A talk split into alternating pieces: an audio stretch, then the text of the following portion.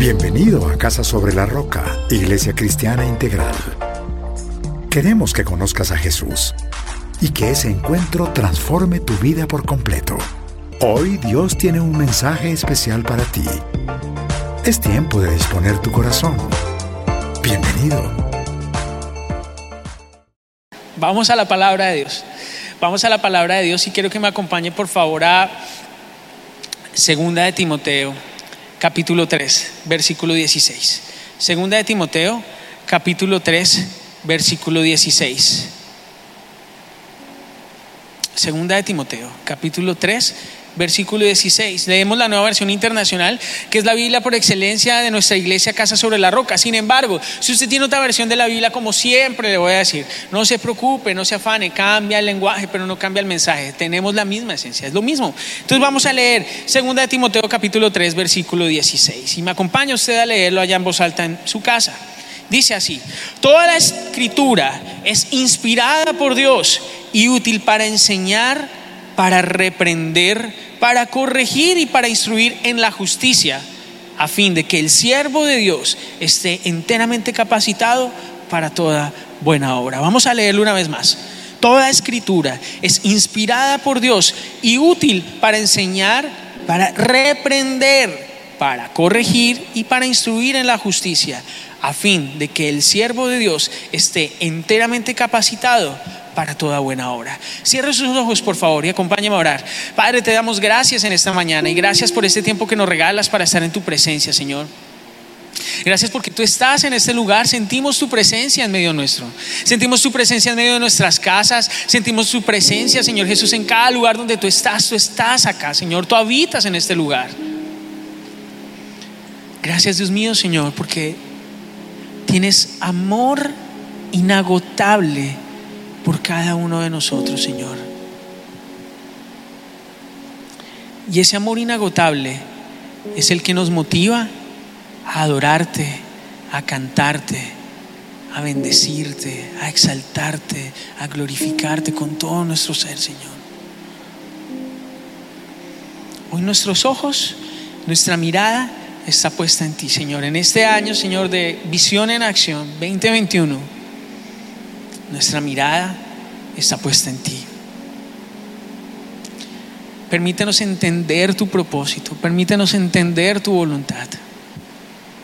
Permítenos caminar con valor hacia la meta que tú has trazado para cada uno de nosotros, Señor.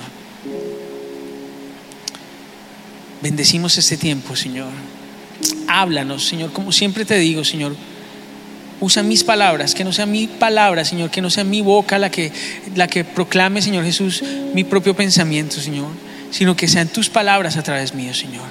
Que seas tú quien hable, Señor. Destapa nuestros oídos espirituales y permítenos entender tu voluntad y tu palabra una vez más. En el nombre de Jesús. Amén. Y amén. Bueno. Hace ya más de un mes arrancamos con la serie Visión en Acción, ¿cierto? Y, ha sido realmente increíble todo este tiempo lo que hemos podido estar aprendiendo. Eh, el, pastor Darío de la Cena de Amor precisamente nos compartía lo que iba a ser esa palabra rema para el 2021 y hablábamos de visión en acción, que en el 2020, a los que apenas se conectan con nosotros, 2020 fue el año de simplemente recibir la visión, pero en el 2021 es donde la visión es asimilada y debemos llevarla a la práctica. Y arrancamos con un primer verbo y fue el de prender. Decíamos que teníamos que prender el fuego en nuestra vida, que había algo que se apagaba, que pasaba el tiempo, que las preocupaciones, las dificultades apagaban esa llama en medio de nosotros. Y que mi responsabilidad como creyente, mi responsabilidad como hijo de Dios es la de encender la llama, es la de mantenerme encendido. Hablamos de comprender también. Y recordábamos que el Señor es quien nos permite tener el entendimiento de todas las situaciones, de todas las circunstancias que viven, que pasan a nuestro alrededor. Que no estoy llamado tal vez a saber qué es lo que va a pasar, pero sí a poner mi confianza en el Señor. Y hoy es un día propicio para eso, para que aprendamos a, a poner nuestra confianza en el Señor. Y que el Señor en medio de todas las circunstancias que vivimos quiere darnos un mayor entendimiento. Hablamos de aprender hace como 20 días aproximadamente. Y decíamos que para aprender primero debemos desaprender. ¿Y desaprender qué cosas, actitudes, comportamientos, situaciones que no le agradan a Dios, que son contrarias a su voluntad. y aprender a hacer las cosas de la manera adecuada, como Él nos ha llamado a aprender, con agradecimiento. Y acuérdese que hablamos de agradecer, de lo que implica tener un corazón agradecido. Hace 15 días fue desprender, desprender. Y hablamos de, lo, de, que el desprender precisamente es despojarnos de algo, es una acción. Despojarnos de ese lastre que nos estorba, despojarnos de esa maleta que se hacía muy pesada y permitirnos seguir avanzando y seguir caminando con ese yugo suave y carga liviana que el Señor quiere poner sobre nuestra vida. Hace ocho días hablamos de emprender. Y aprendimos en esta oportunidad que previo a emprender hay unas etapas que tenemos que pasar. Hablábamos del duelo, hablábamos del ayunar, del orar, que son momentos previos al emprender algo que el Señor nos ha mandado hacer a cada uno de nosotros. Pero también hablamos que el emprender traía consigo el renunciar. El renunciar a cosas que nos mantienen amarrados. Trabajar en equipo, que era reconocer las habilidades, las competencias o lo que Dios ha puesto en las personas que tengo a mi lado. Que teníamos un llamado a hacer las cosas con excelencia, porque el Señor merece lo mejor. No las migajas ni las obras de nuestra vida, el Señor merece lo mejor. El Señor merece lo mejor. Que teníamos que vencer el desánimo. Y tomábamos ese pasaje precisamente de Nehemías y hablábamos que el desánimo puede venir, el desánimo puede tocar a la puerta. Tarde o temprano va a tocar a la puerta. Pero es nuestra responsabilidad mantenernos firmes y vencer el desánimo. Y finalmente hablamos de volver a empezar. Que no es suficiente con hacerlo una vez. Que vamos a tener que intentar las cosas y muchísimas veces, vez tras vez, hasta lograr que lo prometido llegue a nuestra vida. No considerar que lo que hemos vivido ha sido perdido, sino que todo, todo hace parte del proceso y tuvimos un llamado a ponernos en marcha, a ponernos en marcha. Hoy vamos con un sexto verbo y es reprender. Y este verbo es particular, a mí me pareció un poco complejo, la verdad, porque usualmente tenemos la connotación que el reprender solamente es el acto que, que ejercemos cuando le decimos a nuestro enemigo, a Satanás, te reprendo en el nombre de Jesús, y cuando uno lo ve en los procesos de liberación, te reprendo y le pega uno el grito, y, y, y va mucho más allá de eso, la verdad. No es algo que solamente se enmarca en la dinámica de, los ayunos en donde la gente, si usted no ha estado en un ayuno general, usualmente en los ayunos cuando eran congregacionales, cuando podíamos, en la anterior eh, realidad, no en la nueva realidad, ¿cierto? Nos reuníamos en los ayunos y al final el pastor que estaba presidiendo decía, quiero invitar a que pasen al frente las personas que vienen eh, eh, o que en consejería les dijeron que pasaran para oración o que tienen algún tema especial de oración. Eh, y que quieren ser ministradas, que han venido sufriendo ataques, que a veces sienten con opresión o cosas espirituales. Y la gente pasaba al frente y oraban y reprendían y uno reprende y la persona, ¡pum!, se cae y todo esto pasa. Y pensamos que el reprender es algo que está exclusivamente enmarcado en el ministerio, por así decirlo, de liberación realmente va mucho más allá. Y en el contexto bíblico, yo encontré un significado un poco más extenso de lo que la palabra reprender significa para nosotros. Reprender significa amonestar, exhortar, reconvenir y rearguir. Y si tomamos un poco el contexto de lo que veíamos hace ocho días en Nehemías, capítulo 13, versículo 11. Quiero que me acompañe brevemente. Nehemías, capítulo 13, versículo 11. Dice lo siguiente. Está hablando Nehemías al pueblo y dice, así que reprendí a los jefes y les dije, ¿por qué está tan descuidado el templo de Dios? Luego los reuní y los restablecí en su puesto. Hay momentos en donde nosotros, como hijos amados de Dios, necesitamos ser reprendidos por Él necesitamos recibir su corrección. Necesitamos recibir su amonestación, su exhortación, su reconvención. Hay momentos en donde yo tengo que reprender a mis hijas. Hay momentos en donde yo he tenido que recibir reprensión por parte de mis padres, de mi esposa, de la gente que me rodea. Hace ocho días vimos precisamente las dificultades que trae consigo el emprender. Y es en el mismo libro de Nehemías en donde encontramos que Nehemías tuvo que reprender al pueblo. Esto quiere decir que la reprensión no solamente hace relación a ese ejercicio de autoridad que hacemos nosotros como hijos de Dios, sino que también en oportunidades nosotros mismos debemos ser reprendidos para corregir nuestros pasos, para que usted y yo podamos estar alineados con el propósito de Dios. Y es precisamente por esta razón que Santiago, cuando usted acompáñeme al libro, por favor, de Santiago, capítulo 4, y vamos a leer Santiago 4, versículo 7. Santiago, capítulo 4, versículo 7, dice lo siguiente. Así que sométanse a Dios, resistan al diablo y él huirá de ustedes. Sométanse a Dios, resistan al diablo y él huirá de ustedes. Santiago arranca el libro de Santiago con una declaración poderosa y es sométanse a Dios. Y creo que nosotros como creyentes solemos quedarnos en la parte del final, donde dice, el diablo huirá, ¿cierto? El diablo huirá. Pero nos cuesta el inicio. Por eso yo quiero que vayamos un poquito más allá. Y vamos a estar revisando ese mismo pasaje de Santiago, capítulo 4. Pero vamos a estar viéndolo desde el versículo 1. Desde el versículo 1. Porque entendía que el origen de la reprensión está en nosotros no tanto en las obras del enemigo en medio de nuestra vida, porque a veces solemos satanizarlo absolutamente todo y solemos decir, esto es obra del enemigo, esto, es satánico, lo que sea, sino en el comportamiento que nosotros como creyentes tenemos.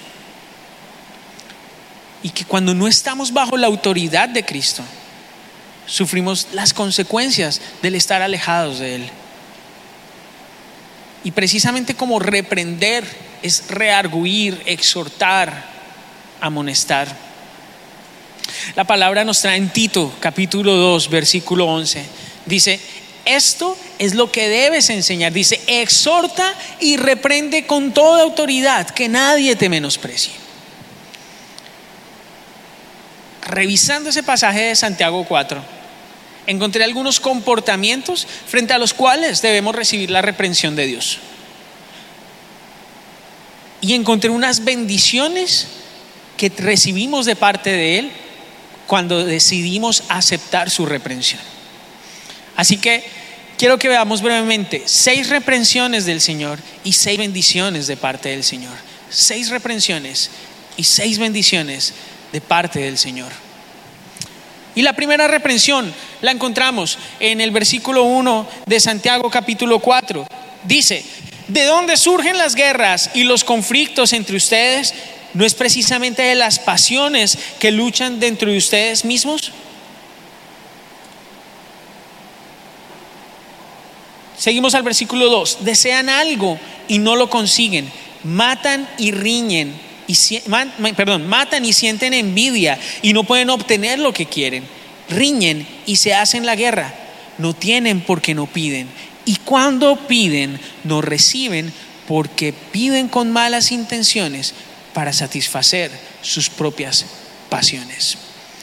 La primera reprensión de parte del Señor era muy clara. Elimine las malas intenciones. Elimine las malas intenciones. Es cierto que Dios juzga las intenciones del corazón. Él conoce cuáles son las intenciones reales del corazón. Pero la pregunta para mí usted hoy es, ¿qué tipo de intenciones está teniendo con lo que usted hace?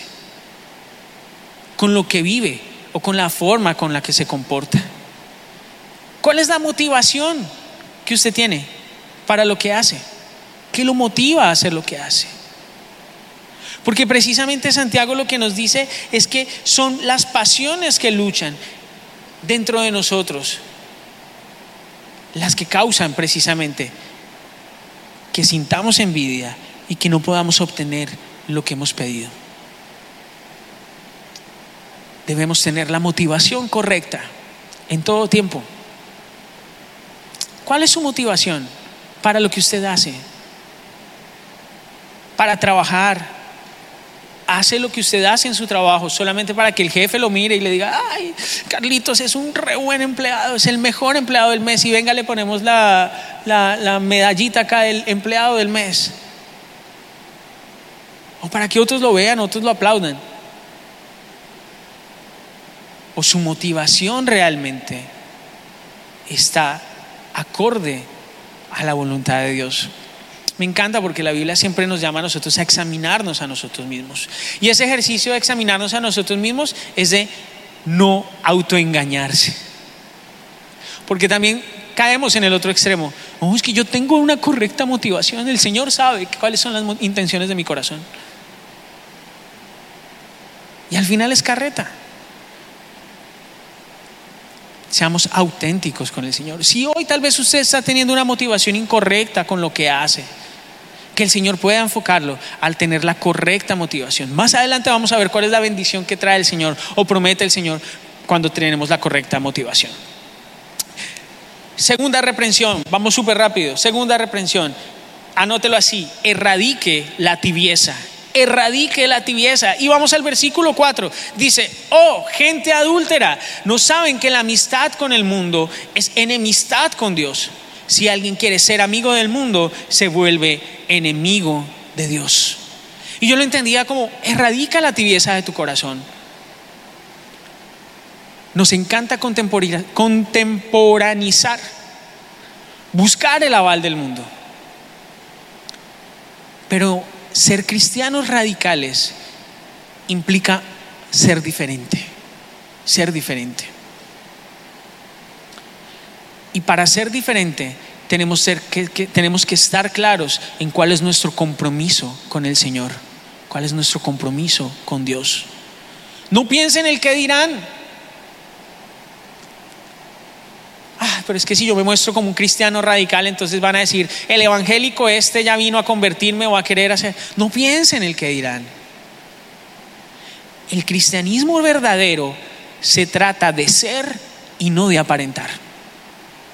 Anótelo así, el cristianismo verdadero se trata de ser y no de aparentar. Por eso nosotros tenemos que eliminar la tibieza en medio de nuestra vida. Ni muy, muy, ni tan, tan. No me quiero comprometer tanto con el Señor o con su obra porque es que me da miedo, no quiero entrar en riña, no quiero entrar en conflicto con la gente, con mi familia. ¿Qué van a decir mis padres? ¿Qué van a decir mis amigos de la universidad? Se volvió loco este. No. Que usted pueda tener un compromiso radical y que su compromiso radical se refleje en la decisión que usted toma por Cristo y en el compromiso que usted hace por Él y en el cumplimiento a ese compromiso que usted ha hecho con el Señor. Erradiquemos la trivieza de nuestro corazón. ¿Usted sabe para qué le dan a uno agua tibia? ¿Para qué le dan a uno agua tibia? Para vomitar. Y la palabra de Dios dice que al tibio lo vomitará. Seamos de una sola faz calientes, llenos del fuego de Dios. Y colóquelo ahí en el chat, yo quiero estar lleno del fuego de Dios, colóquelo ahí, lleno del poder de Dios, lleno del fuego de Dios, no más tibieza en medio de nuestra vida, llenos del poder de Dios. Tercero, tercera cosa que debemos eliminar, erradicar, tercera reprensión que recibimos en esta mañana de parte del Señor. Y considérese dichoso por recibir corrección de parte de Dios, amén. Elimine el orgullo, elimine el orgullo. Y vamos al versículo 6. Dice, pero Él nos da mayor ayuda con su gracia. Por eso dice la escritura, Dios se opone a los orgullosos, pero da gracia a los humildes. Dios se opone a los orgullosos, pero da gracia a los humildes. Y mire, cuando revisaba este pasaje, el Señor me decía algo. Me decía, ¿sabe qué, Alejo? Más peligroso que el orgullo es la falsa humildad. Más peligroso que el orgullo es la falsa humildad. Es preferible ser auténtico. Tenga el suficiente valor para reconocer lo que Dios ha puesto en otros. Eso lo hablábamos precisamente hace ocho días cuando hablamos de trabajar en equipo, de trabajar como iglesia pero también tenga la correcta medida de lo que es usted, de lo que Dios ha puesto en medio de su vida. Elimine la victimización. Es facilísimo victimizarnos. Es que no, no, Alejo, yo no, yo, yo no sé, yo no tengo la habilidad para hacer eso que ustedes hacen allá. Yo no puedo. Falsa humildad. Humildad es reconocer cuáles son mis habilidades y lo que Dios ha depositado en mí, tener la correcta medida de fe frente a eso. La correcta medida. Ser auténtico. Si usted tiene un don para hablar, pues sí, el Señor me ha dotado de un don para hablar, el Señor me ha dotado de un don para liberar, de, para liderar, el Señor me ha dotado de habilidades, de competencias, de cosas que me permiten servir a otros. Pero con la actitud correcta en el corazón en nuestro corazón. Finalmente, el orgullo arranca en nuestro corazón. Elimine la victimización. Elimine la falsa humildad. Y que usted tenga la medida correcta de lo que Dios ha depositado en usted. De lo que Dios ha puesto en medio de su vida. Cuarto, vamos volando. Cuarto, cuarta reprensión de parte del Señor en esta mañana. Anótela así. Sométase a Dios. Sométase a Dios. Vamos ahí mismo. Santiago capítulo 4, pero esta vez en el versículo 7. Dice, así que sométanse a Dios, resistan al diablo y él huirá de ustedes. No podemos esperar buenos resultados en medio de nuestra vida si no llevamos vidas sometidas a Dios. Y el sometimiento no está limitado a lo que a mí me agrada, porque algunas veces pensamos que yo me someto solamente en las partes que a mí me gustan o en lo que causa comodidad para mí. Pero cuando Dios da una instrucción y causa incomodidad, no me someto a su voluntad. Y el sometimiento a Dios debe ser en todo tiempo no solamente en lo que a mí me agrada. El sometimiento tiene que ver también con el corazón.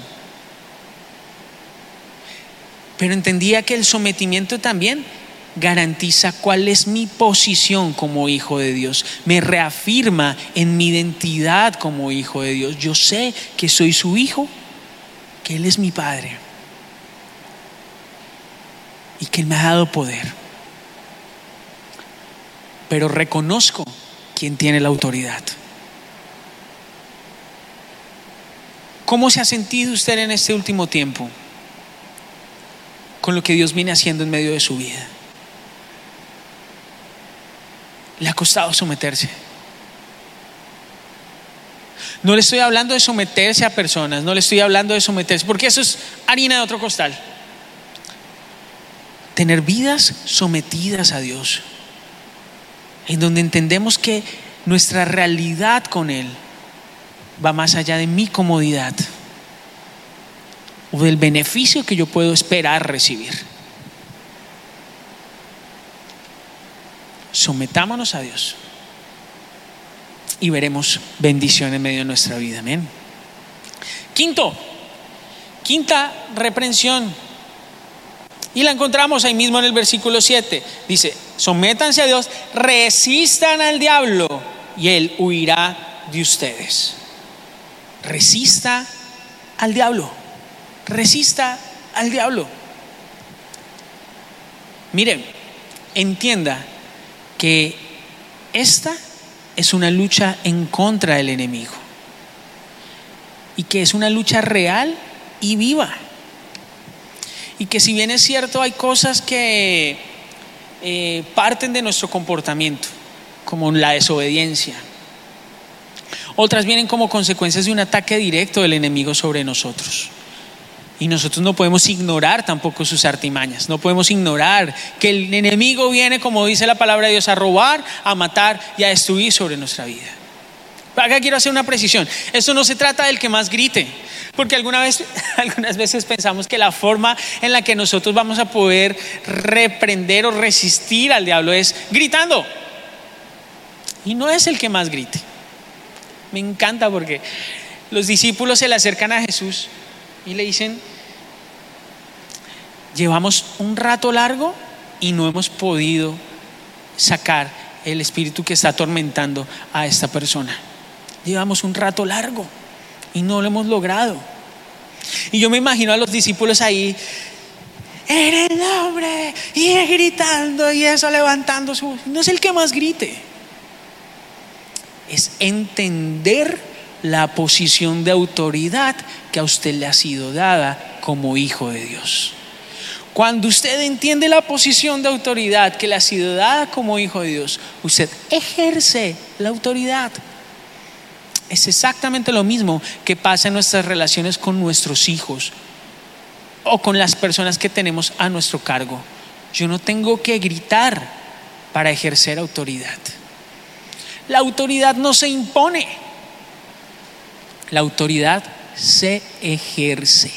Se ejerce usted y yo, como hijos de Dios, hemos sido dotados de autoridad dada por el Padre para someter al enemigo bajo nuestros pies. Identifica a su enemigo. Monte guardia en medio de su vida. Si sabemos que nos va a robar, matar y destruir, pues no de papaya. Monte guardia en medio de su vida. Identifique cuáles son las áreas más débiles que usted tiene en medio de su vida. Por donde es que siempre pasa. Hay una canción que dice, tropecé de nuevo con la misma piedra. Y siempre, la misma, la misma, la misma, la misma. No, cierre, cierre brechas, monte guardia, esté atento, fortalezca las áreas débiles de su vida y anule los ataques, anule los ataques del enemigo sobre su vida. Leía yo una carta, eh, un libro que se llama Cartas del, del Diablo a su sobrino, de C.S. Lewis y, el sobrino se llama Orugario. Y voy a leerle la segunda carta brevemente, la segunda carta que el diablo le escribe a su sobrino Urugario. E, e, este libro, para ponerlo un poco en contexto, simplemente son las cartas eh, en donde muestran la conversación entre el diablo y su sobrino y, lo que el diablo espera que el sobrino haga para atacar la vida de los creyentes, ¿cierto? No ignoramos sus artimañas. Mire esto con, con una visión espiritual. Mi querido orugario, veo con verdadero disgusto que tu paciente, cuando habla del paciente, habla de un cristiano, de un hijo de Dios, dice, se ha hecho cristiano. No te permitas la vana esperanza de que vas a conseguir librarte del castigo acostumbrado. De hecho, confío en que en tus mejores momentos ni siquiera querías eludirlo. Mientras tanto, tenemos que hacer lo que podamos en vista de la situación no hay nada que desesperar. Cientos de estos conversos adultos, tras una breve temporada en el campo del enemigo, han sido reclamados y están ahora con nosotros. Todos los hábitos del paciente, paciente, el cristiano, tanto mentales como corporales, están todavía de nuestra parte. Preste atención. En la actualidad, dice, la misma iglesia es uno de esos grandes aliados. No me interpretes mal. No me refiero a la iglesia de raíces eternas que vemos extenderse en el tiempo y en el espacio, temible como un ejército con las banderas desplegadas y ondeando al viento. Confieso que es un espectáculo que llena de inquietud incluso a nuestros más audaces tentadores. Pero por fortuna se trata de un espectáculo completamente invisible para esos humanos. Todo lo que puede ver tu paciente es el edificio a medio construir, en el estilo gótico de imitación que se erige en el nuevo solar. Y cuando penetra en la iglesia, ve al tendero de la esquina que con una expresión un tanto salamera se abalanza hacia él para ofrecerle un librito reluciente, con una liturgia que ninguno de los dos comprende, y otro librito gastado por el uso, con versiones corrompidas de viejas canciones religiosas, por lo general malas. Es en, en un tipo de imprenta diminuto. Al llegar a su banco, mira en torno suyo y ve precisamente a aquellos vecinos que hasta entonces había procurado evitar.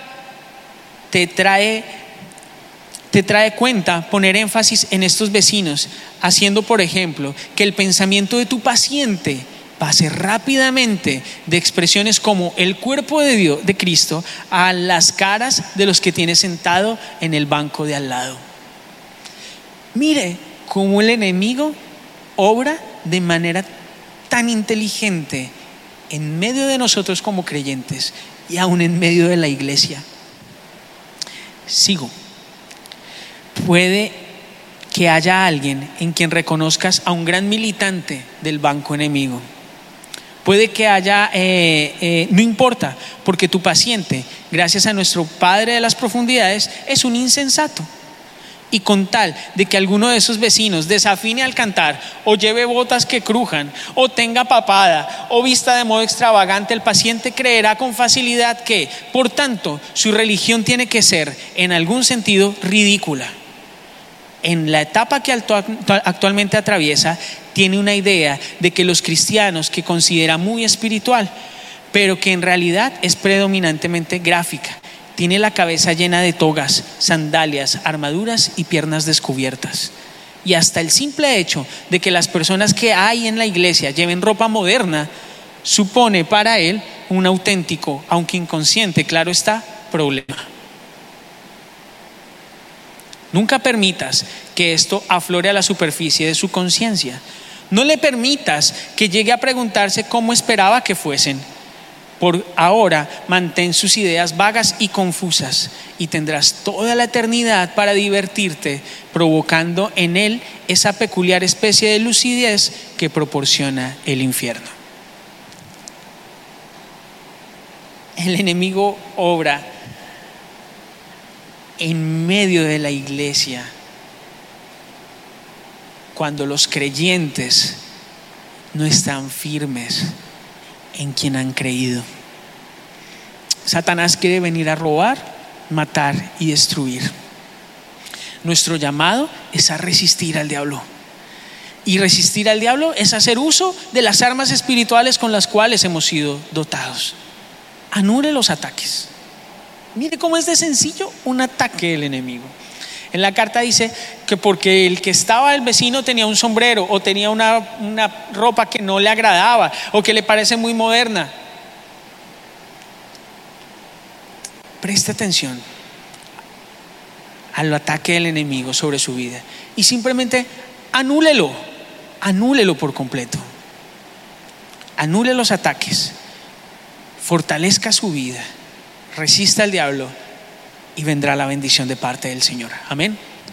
Sexta y última, sexta y última, reprensión de parte del Señor. Tenga comunión con Dios.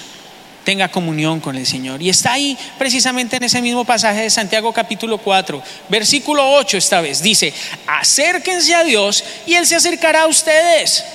Pecadores, límpiense las manos, ustedes los inconstantes, purifiquen su corazón. Tenga comunión con el Señor. Parte de las duras situaciones que vivimos en nuestra vida son consecuencia de vivir alejados de Dios. Buscamos al Señor solamente de manera conveniente, como si tuviéramos un genio de la lámpara. Entonces estoy en problemas, frotamos la lámpara, por favor, hazme el milagrito, sana a mi hijo, sana a mi hija, o arregla mi matrimonio, arregla mi hogar, o regálame un nuevo trabajo, o provee de forma sobrenatural, no tengo que comer, frotemos la lámpara y algo va a pasar. Pero no buscamos a Dios por quien Él es. Nos gusta la conveniencia, porque acercarnos a Él va a llevarnos a salir de nuestra posición de comodidad. Por eso el Señor lo que quiere de nosotros es intimidad, relación, comunión. Que tengamos y despertemos en medio de nosotros un anhelo profundo de buscarlo. Que seamos auténticos en nuestra relación con Él. Así como tuvimos seis reprensiones, si atendemos ese llamado de parte del Señor, tendremos seis bendiciones en medio de nuestra vida, que salen ahí mismo de los pasajes que acabamos de leer de Santiago capítulo 4. Primera bendición de parte del Señor, tendremos lo que pedimos, tendremos lo que pedimos. ¿Quién no quiere tener lo que ha pedido? Cuando usted tiene la correcta motivación, el Señor le permite a usted tener lo que le ha pedido a Él. No es antes, es solamente cuando usted tiene la correcta motivación que el Señor va a traer bendición sobre su vida. Segunda bendición que recibimos del parte de Dios. Seremos amigos de Dios. Podremos tener comunión con Él, intimidad con Él. Estaremos en lo secreto con Él. El Señor se va a revelar a cada uno de nosotros. Cuando usted atiende a su llamado, usted deja de ser amigo del mundo para convertirse en un hijo de Dios que tiene intimidad con Él, que tiene amistad con Él. Tercera bendición que recibimos de parte de Dios, gracia gracia, gracia. Cuando dice que se opone a los orgullosos, da gracia a los humildes. Cuando usted decide vivir en humildad, el Señor va a derramar sobre su vida gracia y gracia sobrenatural que va a ser evidente para todos los que están a su alrededor. Cuarta bendición que tenemos, cuando decimos que resistimos al diablo, ¿qué es lo que va a pasar? Nos sometemos a Dios, resistimos al diablo y el diablo ¿qué? Huirá huirá. La cuarta bendición es que el enemigo va a huir de nuestra vida. Cuando el enemigo se acerque a nosotros va a decir, uy, este es uno de los, de los, de los del ejército de los fuertes. Esta es una iglesia como de las raíces antiguas. Esta es la iglesia del Señor. Cuando el enemigo vea a nosotros va a decir, uy, este es uno de los más buscados acá. Porque este es peligroso como ningún otro. Con ese yo no me meto. Que el Señor encuentre hombres y mujeres cristianos radicales en medio de nuestras vidas, en medio de nuestra iglesia, que hacen huir al enemigo. Pero no porque son los que más gritan, no porque son los que más fuerza tienen, son los que tienen sus vidas sometidas a Cristo. Quinta bendición, tendremos un corazón limpio. Tendremos un corazón limpio purifiquen su corazón. Dice Santiago 4:8, purifiquen su corazón. El Señor quiere limpiar nuestro corazón y tendremos un beneficio por tener un corazón limpio delante del Señor. Gozaremos de intimidad, relación con Él. Y último, sexto, está en el versículo 10. Sexta bendición que recibimos de parte de Dios. Humíllense delante del Señor y Él los exaltará. Cuando nosotros decidimos con humildad aceptar la reprensión de parte del Señor, el Señor nos exaltará. A su debido tiempo nos exaltará. Quiero que me acompañe por favor a Apocalipsis, capítulo 3, versículo 18 al 19.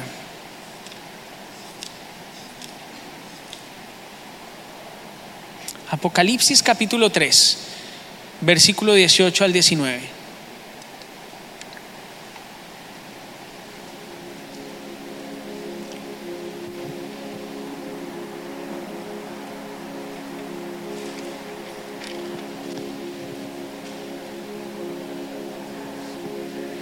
Dice lo siguiente, por eso te aconsejo que de mí compres oro refinado por el fuego para que te hagas rico, ropas blancas para que te vistas y cubras tu vergonzosa desnudez, y colirio para que te lo pongas en los ojos y recobres la vista.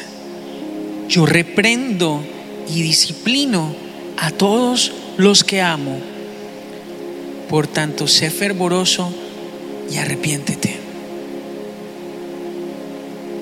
Yo reprendo y disciplino a todos los que amo. Por tanto, sé fervoroso y arrepiéntete. Durante mucho tiempo pensé que cuando me reprendía la gente, cuando me regañaban mis padres, cuando me reprendían mis autoridades, cuando me llamaban la atención o me exhortaban, era porque no me querían. que me odiaban. Y solo cuando me encuentro con el amor de Dios es que entiendo que el Señor reprende y disciplina a quienes ama. Fenomenal que como iglesia podamos reprender al enemigo en medio de nosotros que Él no encuentre cabida en medio de nuestra iglesia, que Él no encuentre cabida en medio de nuestras vidas. Pero es mucho más poderoso cuando los hijos de Dios recibimos la exhortación y la instrucción de parte de Dios y nosotros con humildad somos fervorosos y nos arrepentimos.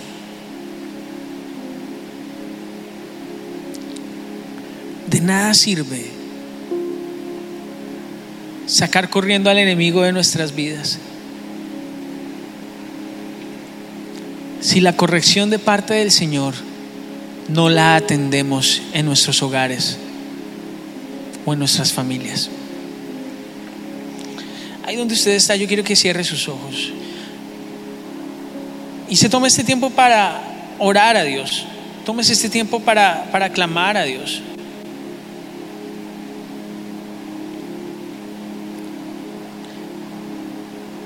Que usted pueda entender en esta mañana la bendición tan increíble y tan grande que el Señor quiere derramar sobre su vida. Porque nos ama. Y que Él nos disciplina porque nos ama. Y nos exhorta porque nos ama. Gracias Padre. Hoy queremos eliminar las malas intenciones de nuestro corazón, Señor. Hoy no queremos seguir teniendo falsas motivaciones, aparentando lo que no somos o aparentando lo que la gente quiere que ver en nosotros. Cuando nuestro corazón está dañado, Señor, queremos venir delante de ti, Señor, tal cual somos. Tú conoces nuestro corazón, conoces la motivación de nuestra vida. Queremos erradicar la tibieza en medio de nosotros. No más tibios. Queremos ser radicales, de una sola faz contigo, Señor. Si ha habido orgullo en medio de nosotros, quítalo en el nombre de Jesús, Señor. Porque tú te opones a los orgullosos, das gracia a los humildes. Y humildad es tener la correcta medida de lo que tú has depositado en nosotros. Recuérdanos quiénes somos en ti, lo que has puesto en medio nuestro. Recuérdanos, Señor que eso nos permita avanzar con la medida correcta. Que podamos tener vidas sometidas a ti, Señor. Porque si no nos sometemos a ti, las cosas no van a cambiar en medio nuestro. Queremos resistir al enemigo y entender que esta es una lucha que el enemigo quiere robar, matar, destruir nuestras vidas. Tú dices en tu palabra que viniste a darnos vida y vida en abundancia, Señor. Pero nosotros queremos identificar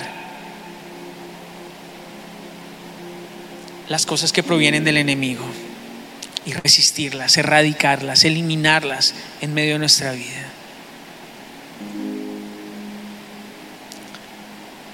Queremos tener comunión contigo, Señor intimidad, secreto, que tú hables a nosotros, que tu palabra se revele a nuestras vidas, Señor. Queremos entender que lo que nos dices es porque nos amas y que así podamos experimentar esas bendiciones que has preparado para nosotros que tendremos lo que pedimos porque pedimos conforme a tu voluntad, que seremos tus amigos, que estaremos cerca de tu corazón, que tú derramarás sobre nosotros gracia, gracia de forma sobrenatural, que el enemigo huirá de nuestras vidas en el nombre de Jesús, que podremos tener corazones limpios delante de ti, Señor, y que tú nos exaltarás a tu debido tiempo, Señor. Gracias por tu amor inagotable, Jesús. Gracias por tu amor. Gracias por tu amor. Tu amor, la fuente de todo poder, el agua que sacia mi ser, inagotable amor. Tu amor, nunca podré imaginar la profundidad tu inagotable amor. Dígaselo a él, amor, tu amor, la fuente de todo poder, el agua que sacia mi ser, tu inagotable amor,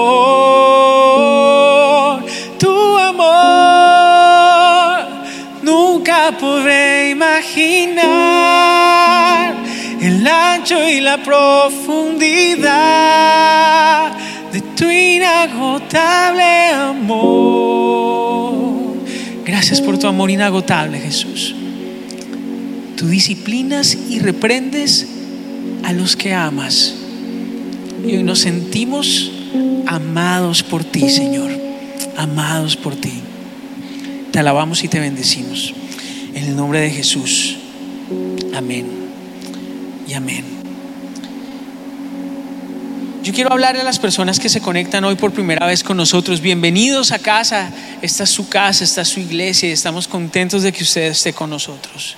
Me encanta porque en ese mismo pasaje de Apocalipsis 3, pero más adelante en el versículo 20 dice lo siguiente, mira que estoy a la puerta y llamo. Si alguno oye mi voz y abre la puerta, entraré y cenaré con él y él conmigo. Y la invitación del Señor es muy clara en esta mañana y es a que usted pueda tener una relación íntima y personal con aquel que murió en la cruz por amor a usted, que lo ama desde la eternidad, aquel que tiene que quiere tener una intimidad con usted. Aquel que quiere bendecir su vida de forma sobrenatural. Si esta es la primera vez que usted se conecta con nosotros, bienvenido. Y quiero que haga conmigo una oración en la cual abrimos la puerta de nuestro corazón. Le invitamos a Jesús a que entre y sea nuestro Señor y nuestro Salvador.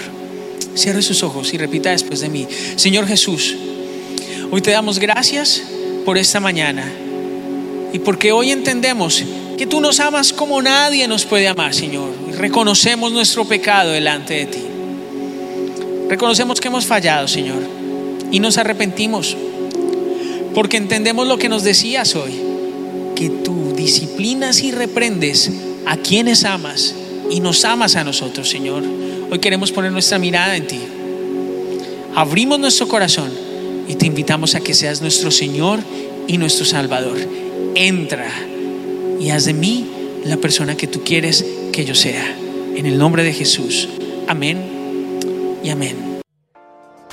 Sabemos que Dios llegó a tu corazón con una palabra especial. Repite en voz alta esta sencilla oración. Amado Jesús, te doy gracias. Reconozco que soy pecador, pero también reconozco que tú, Jesús, eres Dios, que te hiciste hombre, moriste y resucitaste. Te abro la puerta de mi corazón. Haz de mí la persona que tú quieres que yo sea. Te recibo ahora mismo como mi Señor y mi Salvador. En Cristo Jesús. Amén. Si acabas de hacer esta oración, la palabra de Dios dice que naciste de nuevo, que eres una nueva persona. Te invitamos a dar el siguiente paso en tu proceso. Somos una iglesia de amor y queremos acompañarte y ayudarte en esta nueva vida. Ingresa a www.casarroca.org. Conéctate, crece, sirve. Seguimos en contacto.